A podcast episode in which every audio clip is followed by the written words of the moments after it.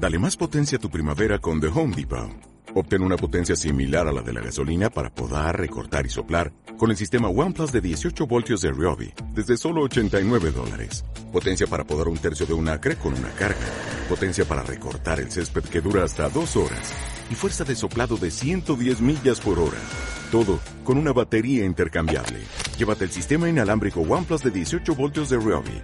Solo en The Home Depot. Haces más. Logras más. Bienvenido a Casa sobre la Roca, Iglesia Cristiana Integral. Queremos que conozcas a Jesús y tengas una vida con propósito. El 2017 es el año de la esperanza. Y hoy Dios tiene un mensaje especial para ti. Te invitamos a disponer tu corazón. Bienvenido. Buenas noches. Bienvenidas. Pueden sentarse. A saludarnos, ¿no? Porque no nos saludamos, porque no nos conocemos.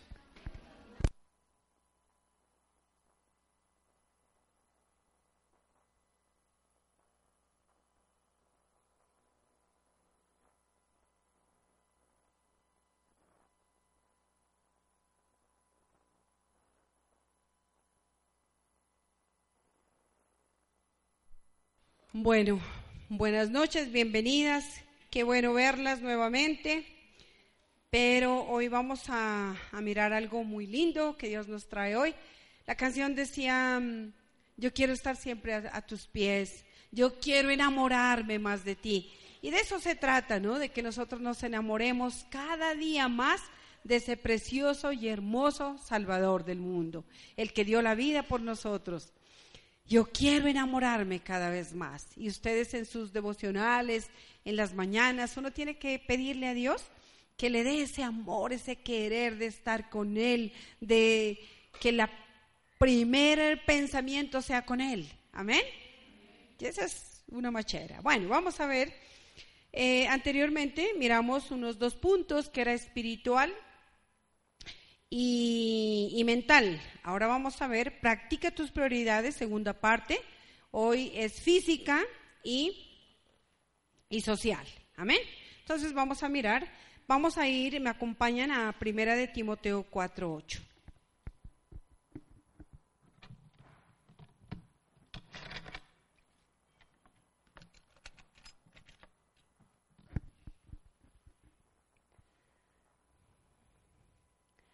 Amén. ¿Ya lo tenemos? ¿No lo tienen? El que no tenga Biblia, hágase con una persona que tenga Biblia para que Dios le hable.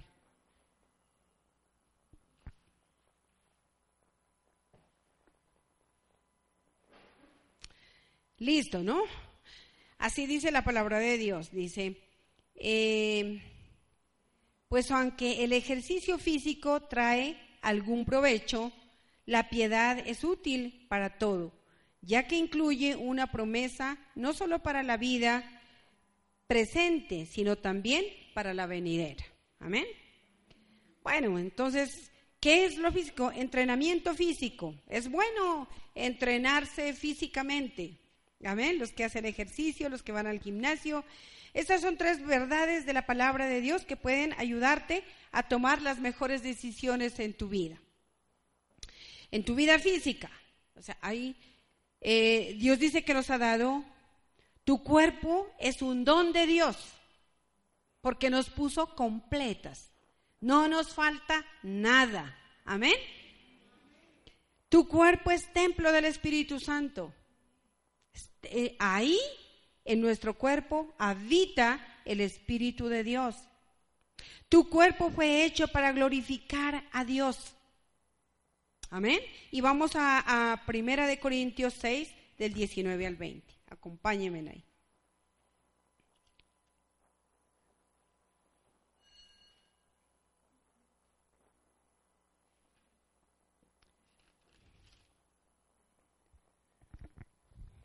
Amén. ¿Lo tenemos? Primera de, eh, primera de, mm, de Corintios 6, del 19 al 20.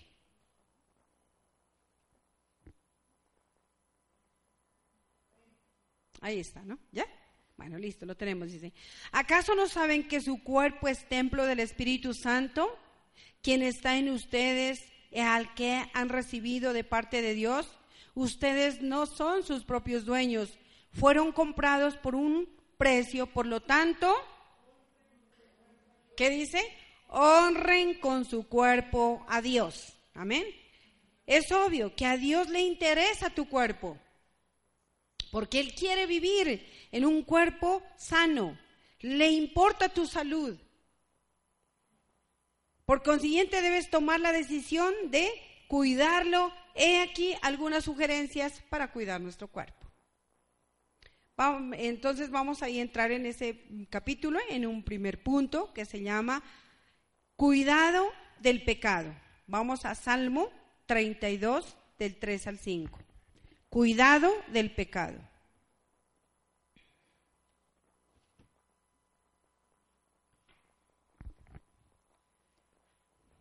¿Listo? ¿Estamos?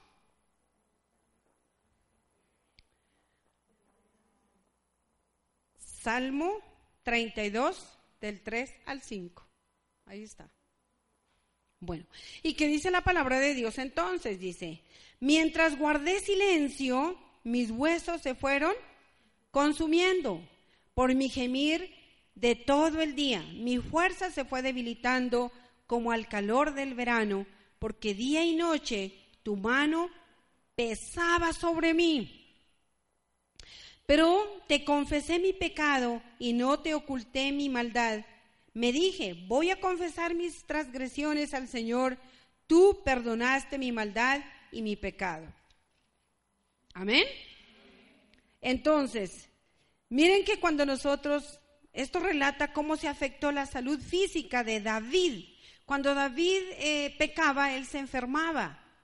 Y algunas cosas, algunos pecados, algunas, somatizamos tanto nuestro problema y nuestra vida eh, un pecado puede ser un problema en mi vida que yo le estoy dando la, la prioridad a, ese problema y estoy pensando en eso y por eso vienen enfermedades.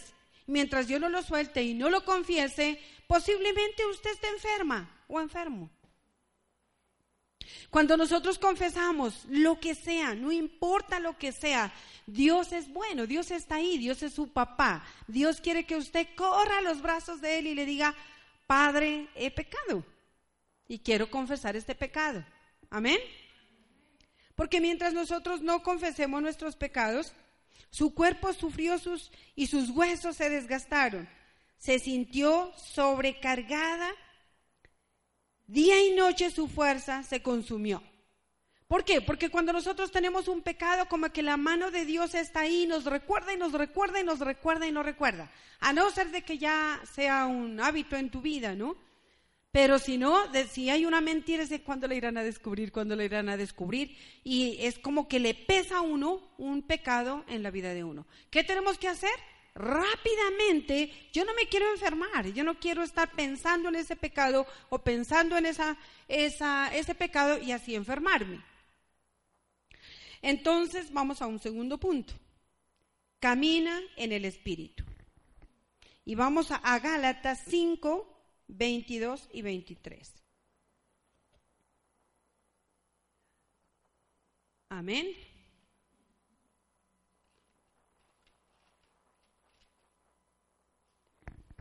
Gálatas 5. Y eso yo les, siempre les predico que ustedes tienen que pedirle a Dios el fruto del Espíritu, los frutos del Espíritu. Que cuando nosotros tengamos esos frutos del Espíritu, tenemos todo. Ahí sí, tenemos absolutamente todo. ¿Y cuáles son los frutos del Espíritu Santo? ¿Qué dice? En cambio, el fruto del Espíritu, ¿qué es? A ver, duro, lean duro.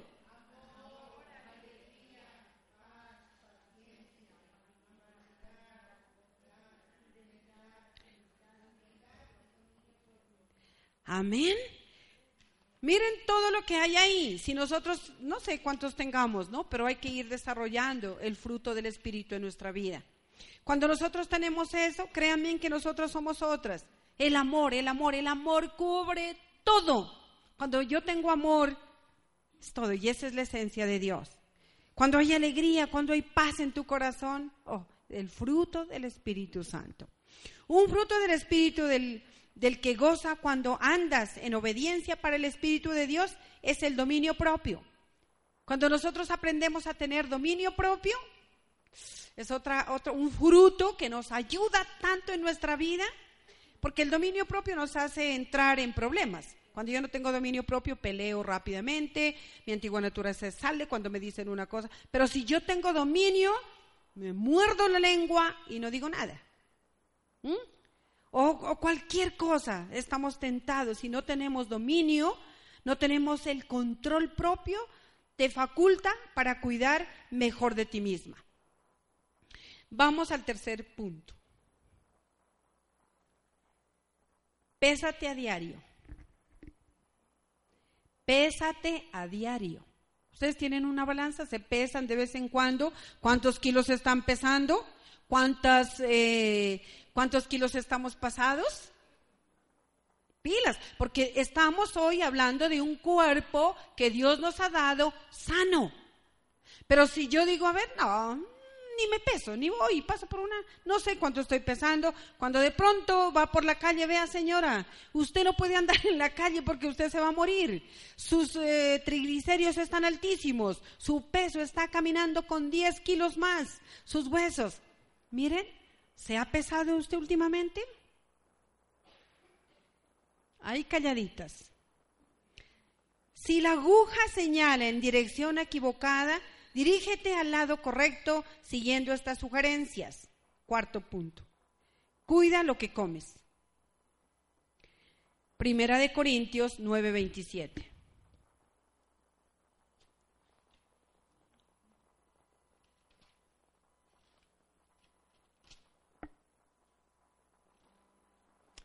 Primera de Corintios 9, 27.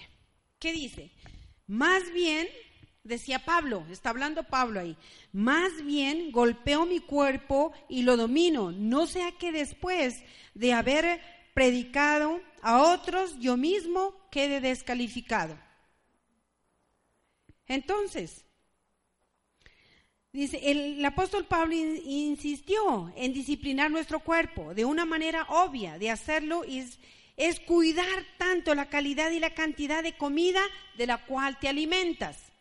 Entonces, yo aquí traje algo para, para que ustedes miren. Cuando nosotros entramos a hacer un, un, un ejercicio, el médico nos dice, coma sano. A ver, tome agua. ¿Cuántos vasos de agua me tomo yo en el día? Lo normal es tomarse ocho vasos de agua diarios. Pero ¿cuántos vasos de agua se toma usted? No sabemos. Y a veces nosotras del frío no tomamos nada de agua. También le dice, mire, usted no tiene que consumir cosas que le hagan daño. Y nosotros nos pegamos. Créanme que, uy, Dios, mío, pues el pan en mi casa se desapareció. A raíz de que mi esposito estaba subiendo porque él sí comía cuatro en la mañana, dos a mediodía, tres en la noche y si podía a las doce de la noche se va a tomar otros dos con café. O sea, entonces él se estaba volviendo, ustedes lo vieron, grandísimo. Entonces yo decía, no, pan no, pan no, pan no. Y iba y compraba seis mil pesos de ayuya. Yo ahora hacía una bolsa. Y claro, como ahí había, a mí no, sí me gusta, pero no, me gusta poco el pan. Entonces, bueno, yo también comía un poquito de pan y también se va subiendo de peso. Un día las chaquetas ya no me cerraban. Y ya estaba, y decía, ay, no, no, no, tengo que hacer algo, tengo que hacer algo. Y bueno, y vino a mi vida como, como unas enfermedades, de tanta cosa, de tanto, eh, vino estrés, estrés, estrés. Entonces el estrés, uno aunque uno dice, no, yo no me quiero enfermar, yo no tengo estrés. Y sí, se me empezó a caer el cabello, unas peseticas. Y yo no, ¿qué es esto? Dios mío.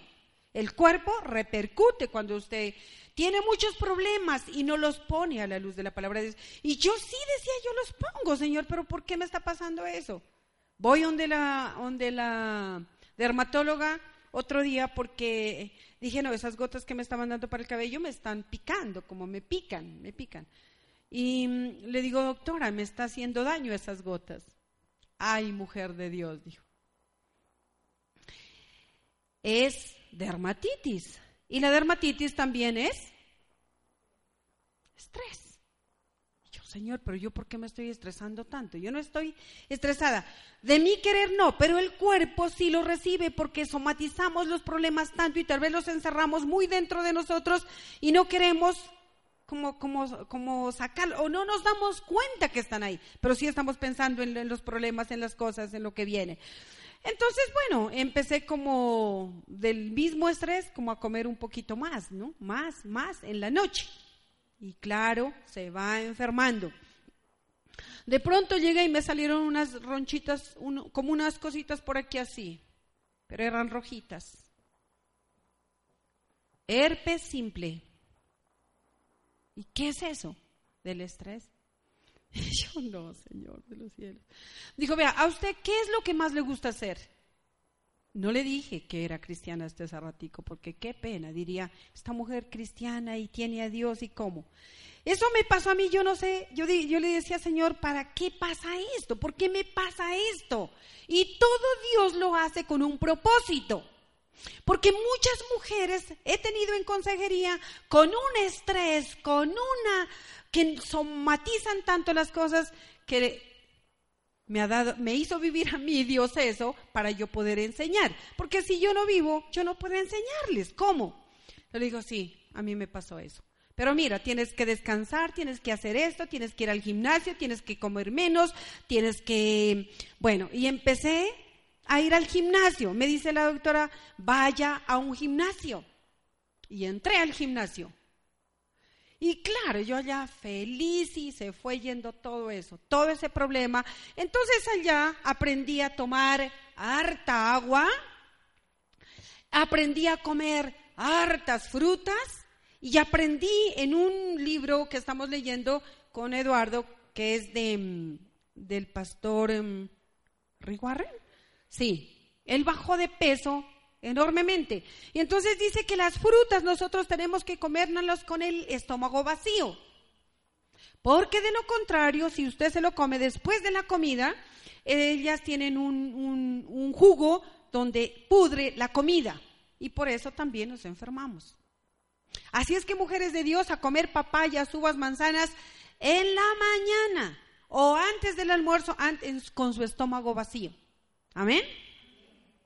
Y también, pues, hacer un poquito de, cuida lo que comes, cuida lo que comes, ¿qué te estás comiendo? Y uno a veces de hambre, no importa comerse dos o tres panes, pero usted se está dañando su cuerpo. Dios le ha dado un cuerpo sano, pero ¿cómo le estamos eh, mostrando ese cuerpo a Dios?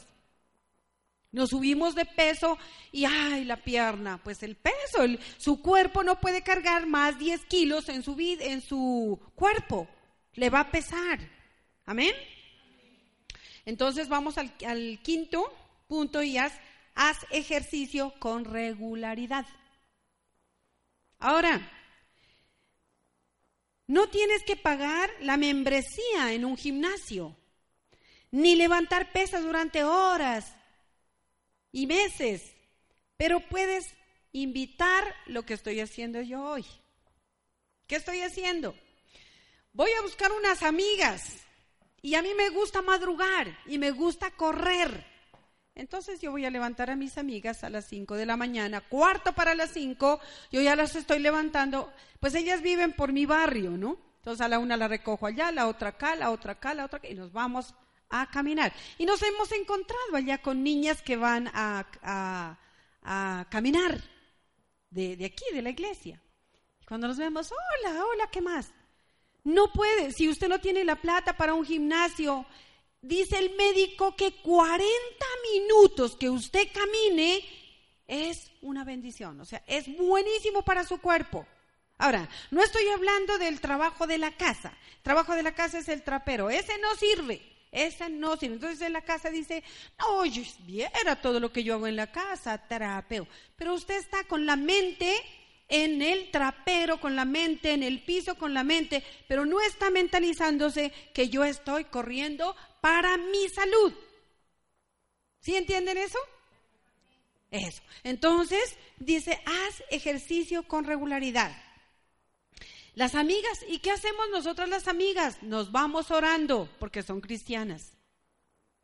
Vamos orando por las casas, por el barrio, por el día y, por el frío y dándole gracias a Dios. Empiezan a cantar esos pajaritos. Es una bendición hacer eso. Amén. No salimos cuando está lloviendo. Ahí sí decimos, no vamos a salir hoy. ¿Listo? Entonces, lo que dice una vez más en 1 de Timoteos 4:8, el ejercicio en el momento es como, ay, qué pereza, correr, ay, qué pereza, y le duele.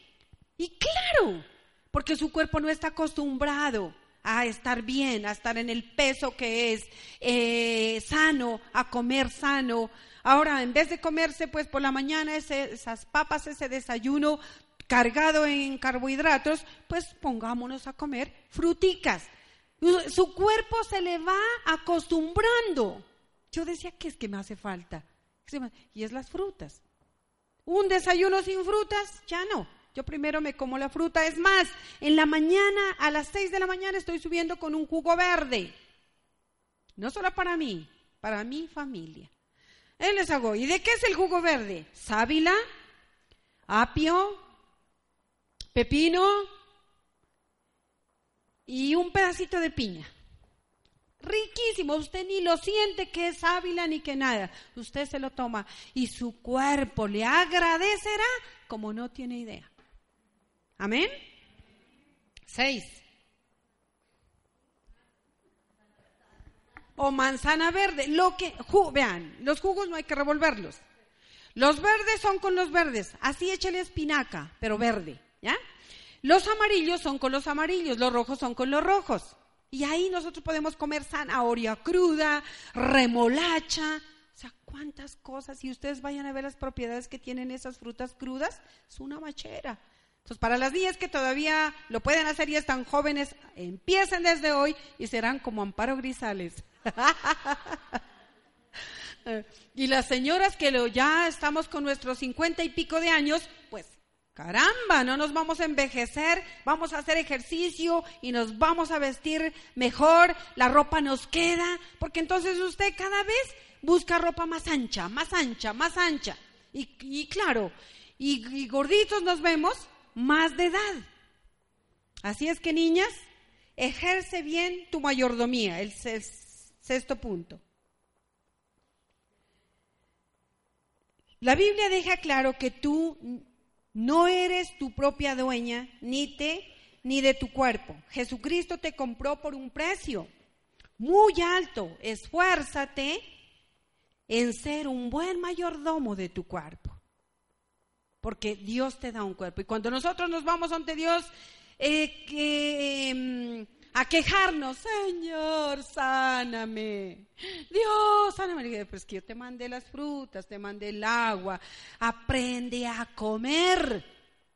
Por Dios, no se metan los kilos de papa, los kilos de pan, los kilos de tantas cosas. O sea, coman todo, pero de a poquito.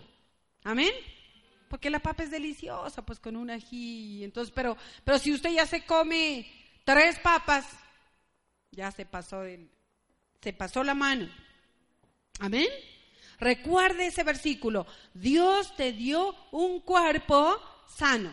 Te compró con un cuerpo. Glorifica con tu cuerpo a Dios. Un cuerpo sano. Así estamos viejitas. Nos podemos mover, podemos, tenemos las fuerzas, vamos, cogemos. Amén. Séptimo, gana la batalla.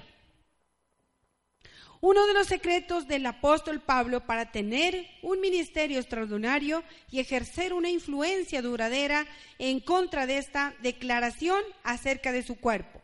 Él dice que golpeó su cuerpo porque el pecado, él pensaba que era el pecado que tenía que golpearlo, pero no, tenemos que confesarlo y votar eso de ahí, amén. Pablo considera que su cuerpo como un oponente a que tenía que vencer a toda costa. ¿Qué está usted haciendo para ganar la batalla por su cuerpo?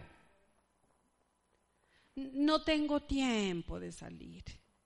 No, Teresita, oh, viera yo, a las cinco ya estoy barriendo, cocinando. Mm, le digo, bueno, y yo les digo a ustedes, soy mujeres de Dios. Si ustedes no se aman, si ustedes no se preocupan por ustedes, nadie se va a preocupar por nosotros. ¿Mm? El esposo, los hijos, ellos no dicen, vea mamá, está gorda, vaya al gimnasio. No le dicen. Páseme, sírvame, tráigame, hágame el desayuno. Ellos ya están grandes. Es que hagan el desayuno. Dejen ya a sus hijos que hagan sus cosas y ustedes preocúpense por ustedes. ¿Qué está haciendo usted para ganar la batalla por su cuerpo? Con, con tantos hábitos de comida, cuidad, lesbianismo, sedentarismo. No, ahorita hay tantas cosas también que nos llevan a hacer otras cosas con nuestro cuerpo. Ahorita la gente, hay muchas, las niñas, o sea, con el, el, pensar de que yo me voy, yo me enamoro de la amiga, el niño del amigo. Señor de los cielos. En, este, en esta semana me llegó algo, un video, que les los mandé a todas, a las que tienen, de las mm, de allá de Hollywood, de todo de lo que es Walt Disney, que están ya pasando películas de los niños, los niños, eh, los dos se besan, las niñas, y fuera de eso invitaron a unas dos señoras lesbianas con su hijita adoptada para trabajar en el, en el programa. ¿Y qué nos van a sacar ahora? Entonces, tener cuidado también de que nosotros no dejar a nuestros hijos estar, tener tiempo para nosotras, pero también tener tiempo para estar con nuestros hijos, porque a veces estamos en la casa y los niños están haciendo cosas, pero usted no está con sus hijos. Dice, no, yo sí permanezco todo el tiempo en la casa, pero su hijo está allá en el televisor y usted está acá trabajando. Eso no es estar con sus hijos, es mirar que están viendo ahora con internet. Esos niños de ahora cogen teléfonos y se meten en internet cinco años. Esos niños ya son, le ganan a uno. ¿Qué tenemos que hacer nosotros? Gana la batalla. Con tantas mentiras y engaños, no nos cuidamos. Tratamos nuestro cuerpo como si no les importara. Otro pensamiento que viene acá, ya me casé. ¿Ya? ¿Para qué? Yo ya tengo a mi esposo. Me engordo, no me arreglo, no me visto. Oigan, nuestros esposos nos conocieron bien bonitas. ¿Se acuerdan? Cuando nosotros salíamos, yo no salía hasta no hacerme todas las rayas del ojo. Hasta ahí, espere, espere, ya salgo, hasta perfumarme y todo. Y ahora que me caso, ¿cómo es posible que ellos nos vean todas deshechas?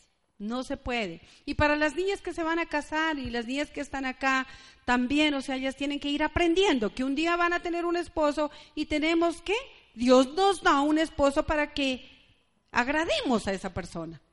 Y ellos también. Amén. No me importa ya. Ya estoy gorda, ¿ya qué? Más bien compro blusas grandes para tapar los gordos. Ah. Pero su esposo cuando se va a acostar, ahí le ve los gordos. No disimula. Dice, ay, estás muy gorda. ¿Listo? Entonces, hay que consumir saludablemente frutas, verduras, ejercicio, no de los no el oficio de la casa, sino aprender a cuidarse usted. Ámese usted, salga un ratico en su barrio, en la cuadra, ese 40 minutos, camine, camine, camine, camine, camine, su cuerpito le agradecerá. Amén. Bueno, hasta ahí lo del cuerpo ya vieron, no tienen que comer tanta pan, tienen que comer a, tomar agüita y comer más fruticas y proteínas. Amén. No pudimos traer la carne ni el pollo. Vamos a un segundo capítulo que es social. Esta sección no alude a tus fiestas, sino a tus relaciones, amistades, las decisiones que toman en esta área prioritaria de tu vida. Tú y yo estamos en contacto con muchas personas, Personas en la casa, personas en la iglesia, personas en la comunidad, en el trabajo. Usted está con cantidad de personas. La lista sigue. Pero nosotros tenemos que ser cuidadosas de no caer en el error de tener demasiados amigos equivocados o amigas equivocadas. Cuando nosotros nos reunimos con la gente que no es cristiana, hay un vocabulario, hay palabras, hay acciones, hay tantas cosas que yo digo, yo no quiero estar aquí. ¿Cierto?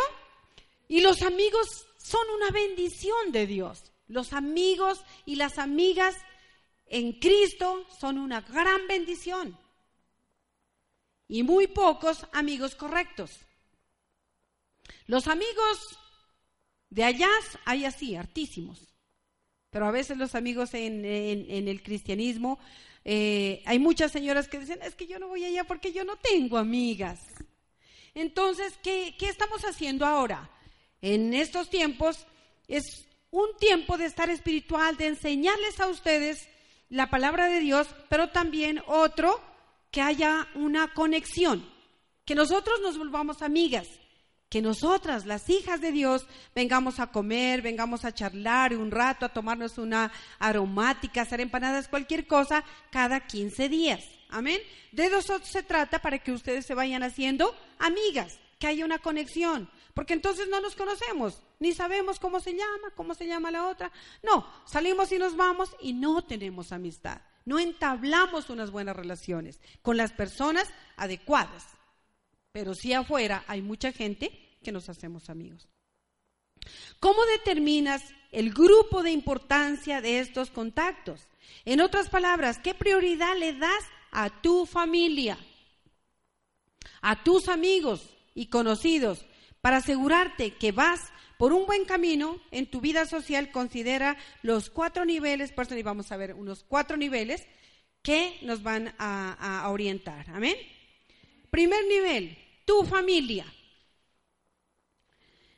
Después de tu relación con Cristo Jesús, es tu familia. Amén. La familia es lo más importante. La familia es lo más hermoso que Dios nos dejó. Nuestra familia. Después de Dios, prioridad número uno, mi familia. Digan amén. Y si nosotros ya nos casamos y nos vamos, no tenemos el tiempo de ver al papá, la mamá, los hermanos, es hora de considerar que la familia es importante. No hay otras personas. Dios nos puso en, en una familia donde nosotros tenemos que aprender a valorar. Amén. Tu relación con tu familia, por otra, de menor importancia, no sería bueno. Primero Dios nos dice, primero Dios, después la familia, después el trabajo, después la iglesia. Amén. Prioridad, mi familia. Vamos a Mateo 6, 16, 26, ¿qué nos dice ahí?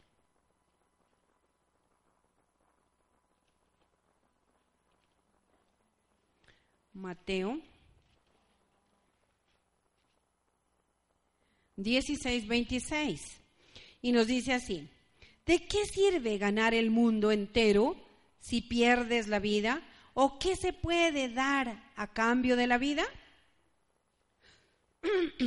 Cuando se trata de la familia, aplica las palabras de Cristo con una pequeña modificación. ¿Y qué beneficio tiene una mujer si gana el mundo entero, pero pierde su propia familia? ¿Sí? ¿Sí están ahí o no? 16, 26. 16, 26. ¿Ya? Entonces, nosotros nos preocupamos por agradar a los amigos, pero muy poco agradamos a la familia. Muy poco vamos donde los padres, muy poco nos vemos con los hermanos, muy poco nos vemos con los tíos. No hacemos una buena relación con nuestra familia. Más es con los amigos. su propia familia. Tu familia debe ser preciosa para ti. Lo más importante para ti. Por consiguiente, debes tomar decisiones que demuestren que son tu principal prioridad. Incluso cuando los hijos se van de la casa, ellos siguen siendo, mi familia sigue siendo la número uno. Amén. Segundo, segundo nivel, tus amigos. Los amigos son un regalo de Dios, lo que les decía. Debes cultivar amistades con otras mujeres, en especial con aquellas que alimentan tu fe, tu espiritualidad, porque hay muchas mujeres que tenemos a nuestro lado que no nos aportan nada. Pero las personas que son cristianas te aportan algo, algo, dice, veo algo en esa niña, veo algo en esa mujer. ¿Qué tiene? ¿Qué será que tiene? Y nos hacemos amigas. Y claro, ¿tienes un problema? Sí, mira, mira, eh, Dios te ama. Eh, todos hemos pecado, todos tenemos problemas. Hay una solución. ¿Cuál es la solución? Jesucristo en tu vida. Y cuando usted vaya con una propiedad, con un poder, las personas no dicen, no, yo no quiero recibir eso. Y al final ustedes le hacen recibir al Señor Jesucristo. Amén. Son mujeres sabias. Proverbios 27, 17. Acompáñenme ahí. Proverbios 17,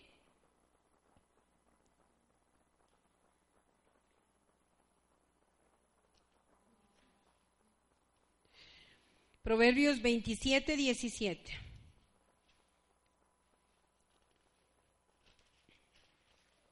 Amén. Dice, el hierro se afila con el hierro, el hombre en el trato con el hombre. Esa es la clase de amigos que necesitas, personas que influyan para alentar tu vida. ¿Cómo es una amistad semejante? Hay en la Biblia aprendí de dos personas que se, esas personas fueron David y Jonathan. Si el que lee la Biblia sabe que la amistad de esos dos hombres de Dios fueron hasta la muerte. Estos dos hombres dice que se, se sometían a la misma autoridad, conocían al mismo Dios, eran amigos inseparables y aún el papá lo quiso matar al rey eh, David pero Jonathan, el amigo, el hijo del rey, le avisó que lo iba a matar. Esas son unas amistades donde uno valora tanto. Dice, iban en la misma dirección, anhelaban las mismas cosas, soñaban los mismos sueños, anhelaban la misma experiencia y santidad y adoración y se fortalecían y animaban mutuamente en Dios. Eso es lo que, ese es un amigo. Un amigo que le diga, no, pero vos sí, ¿cómo? No, tranquilo, vamos. Mira lo que dice Dios.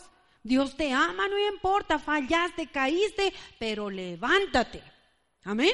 Esas son las amigas que lo llaman o que están a nuestro lado, es para levantarnos, para darnos un abrazo, porque muchos estamos, somos cristianos y tal vez si usted no busca a Dios con frecuencia, eh, se aleja, se apaga, se va separando, separando, separando. Y cuando lo ven los hermanos cristianos, este, no volvió a la iglesia.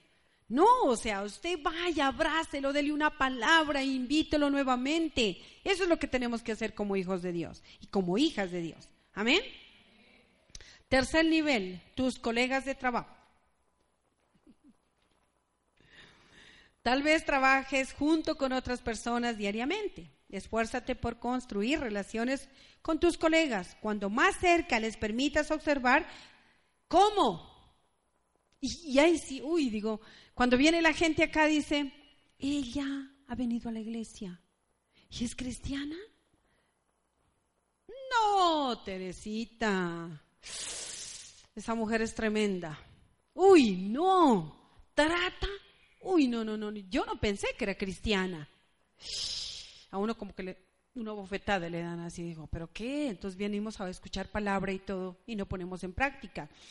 Con tu testimonio de vida, con las palabras, con las acciones, con los gestos, ellos llevarán la imagen de Jesús impresa en tu vida. Amén. Una persona dulce, una persona que tenga Jesús, se le pegan las personas. Pero si yo soy cristiana y soy repelente, no se pegan ni los moscos.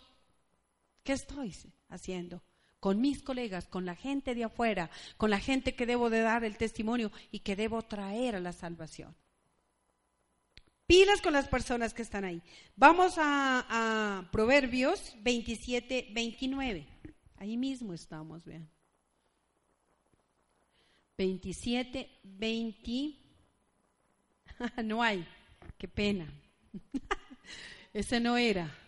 Bueno, entonces miren cómo nosotros debemos debemos actuar cuando nosotros estemos afuera. Yo debo brillar, yo debo hacer las cosas como Dios me dice.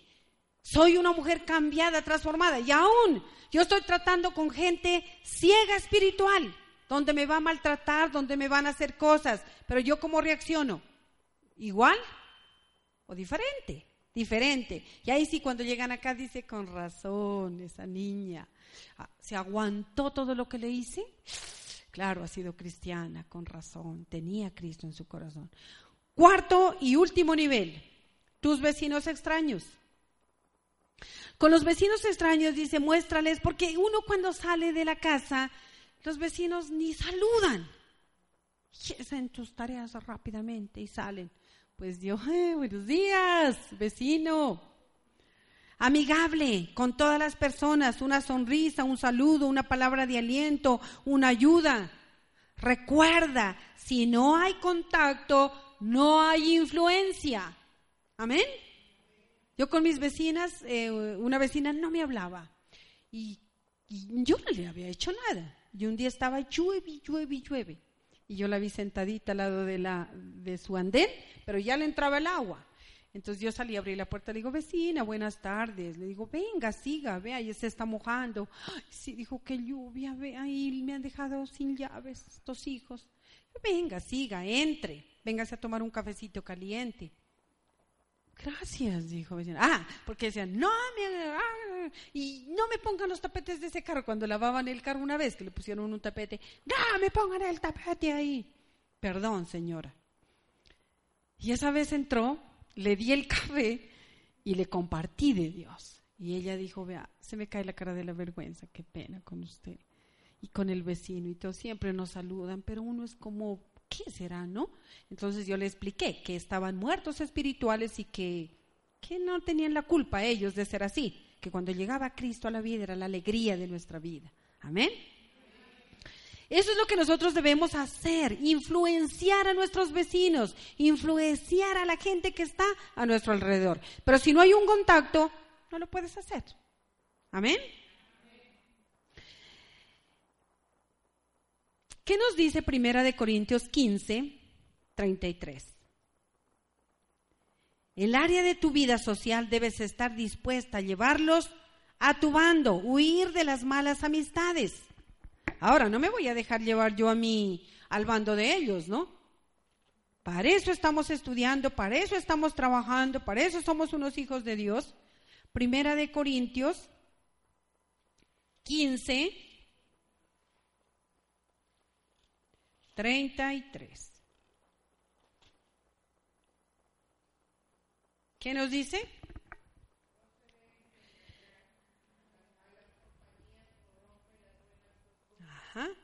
No se dejen engañar, las malas compañías corrompen las buenas costumbres.